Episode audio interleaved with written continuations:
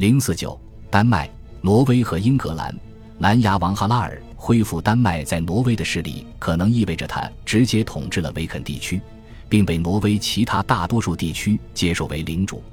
挪威国王金发王哈拉尔可能死于十世纪三十年代，他的儿子血父埃里克继位。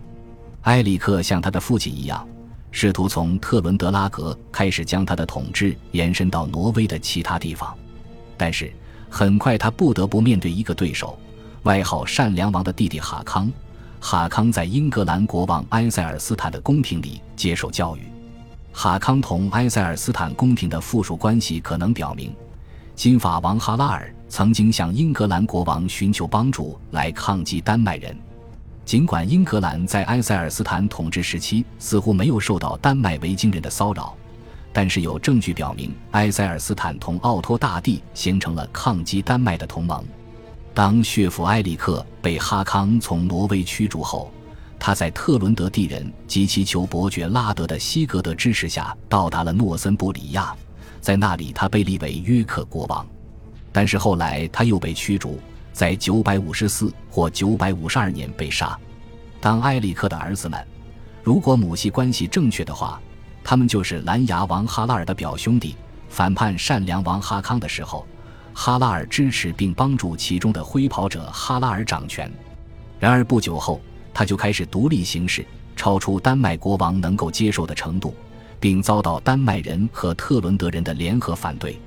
挥跑者哈拉尔在利姆海峡战败后，蓝牙王哈拉尔被接受为挪威的领主，通过拉德的求伯爵行使权力。据布莱梅的亚当所说，在蓝牙王哈拉尔统治后期，哈拉尔的儿子巴子胡斯文起兵反叛。亚当记载，斯文成为丹麦那些心怀不满的人的领导，其中一些是被迫接受基督教的大人物。斯文甚至领导了一次异教徒反抗行动，将忠于汉堡的主教从丹麦驱逐出去。蓝牙王哈拉尔在战斗中受伤后。向居住在奥德河口朱姆内的温德人寻求庇护，他在那里因伤去世，遗体被带到罗斯基勒，并被安葬在他亲自建立的教堂内。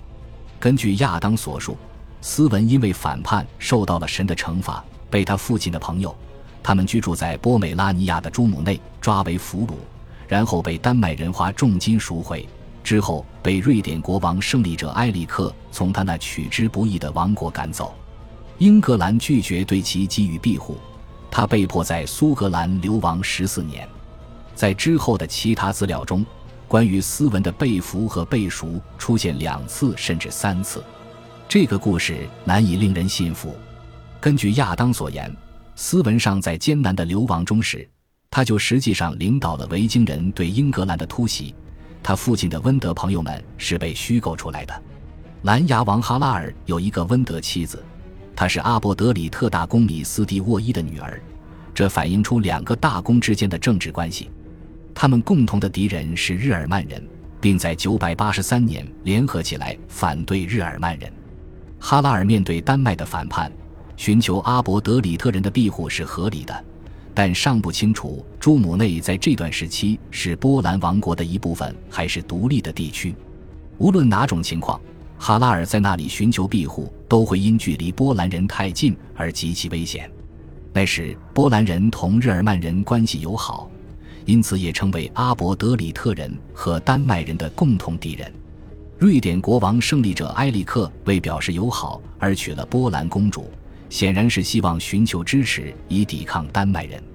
而且，哈拉尔的朋友阿伯德里特人、波美拉尼亚人或波兰人。不会把他的遗体交给反叛者来埋葬。